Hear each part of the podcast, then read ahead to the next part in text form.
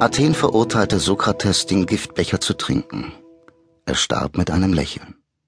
Buddha, der Erleuchtete, wurde unentwegt angefeindet, war mehrmals das Ziel von Mordanschlägen. Er starb hochbetagt, auch mit einem Lächeln. Beide hatten jahrzehntelang gelehrt. Bei Jesus reichten ein paar Monate, allenfalls zwei, drei Jahre, um ihn derart verhasst zu machen, dass er sterben musste. Nicht mit einem Lächeln.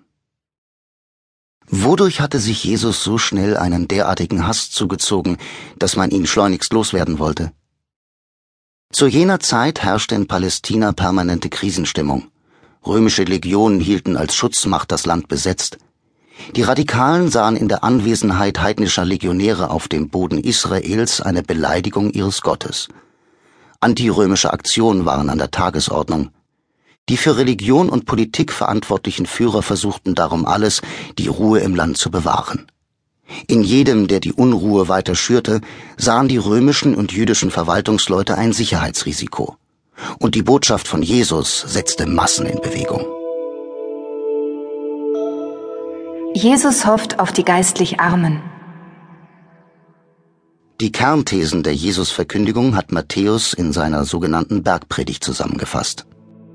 Selig sind die geistlich Armen, der Himmel auf Erden gehört ihnen. Selig sind die Leidtragenden, sie sollen getröstet werden. Selig sind die Sanftmütigen, sie werden das Erdreich besitzen. Selig sind, die es hungert und dürstet nach Gerechtigkeit, sie sollen satt werden.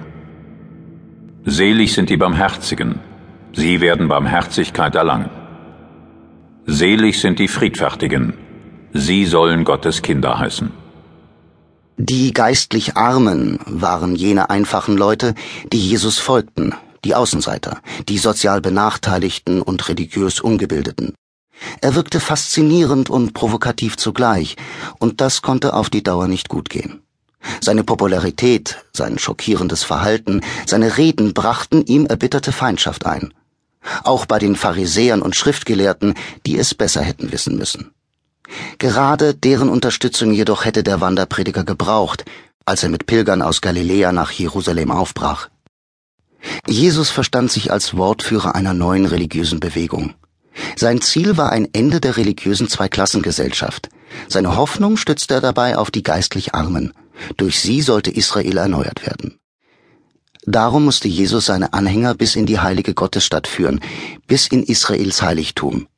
Mit der Pilgerreise der geistlich Armen kam das Reich der Himmel nach Jerusalem. Eine weitere Provokation für die religiös-politische Elite Israels. In einem für uns heute undurchsichtigen Prozessverfahren wurde Jesus zum Tode verurteilt und ans Kreuz geschlagen, worauf sich die Reste seiner Bewegung in alle Winde zerstreuten. Es grenzt schon an ein Wunder, dass die Geschichte danach weiterging. Nachdem er Karfreitag ans Kreuz geschlagen worden war, feierte der Gekreuzigte wieder Auferstehung, Ostern, in den Herzen seiner Jünger. Und dieses Auferstehungswunder befestigte den Glauben der Jesus-Anhänger. Gott hatte am Ostermorgen das gegen ihren Führer verhängte Todesurteil für null und nichtig erklärt. So sahen es seine Leute. Indem er Jesus zu sich in den Himmel nahm, hatte Gott dessen Unschuld wunderbar bestätigt. Damit fand sich nun auch die Jesusbewegung rehabilitiert. Die eingeschüchterten Jünger wurden zu enthusiastischen Kurieren des himmlischen Messias und seiner Frohbotschaft. Sind Christen die besseren Juden?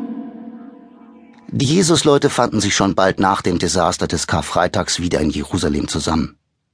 Es brauchte eine geraume Zeit, bis die ersten Christen sich in ihrer Eigenart als Abweichler vom Judentum verstanden. Das lässt sich gut nachvollziehen. Ohne Not trennt sich keiner von vertrauten Bindungen und Ritualen. Und die junge Christengemeinde besaß ja auch noch keine eigene Bibel, die ihnen weitergeholfen hätte. Worte und Taten von Jesus wurden mündlich bewahrt und weitergegeben. Als Orientierung diente die hebräische Bibel. Die aber lernte man allmählich gegen den Strich zu lesen, nämlich als Prophezeiung und verborgenen Hinweis auf Jesus. Sehr bald allerdings müssen Fragen der Gemeindeleitung auf der Tagesordnung gestanden haben. Und da verwundert es mich, plötzlich Leibesbrüder von Jesus an der Spitze der Gemeinde zu finden, allen voran Jakobus. Petrus, der frühere Fischer, war laut Lukas der einzige unter den Jüngern, der Jakobus Paroli bieten konnte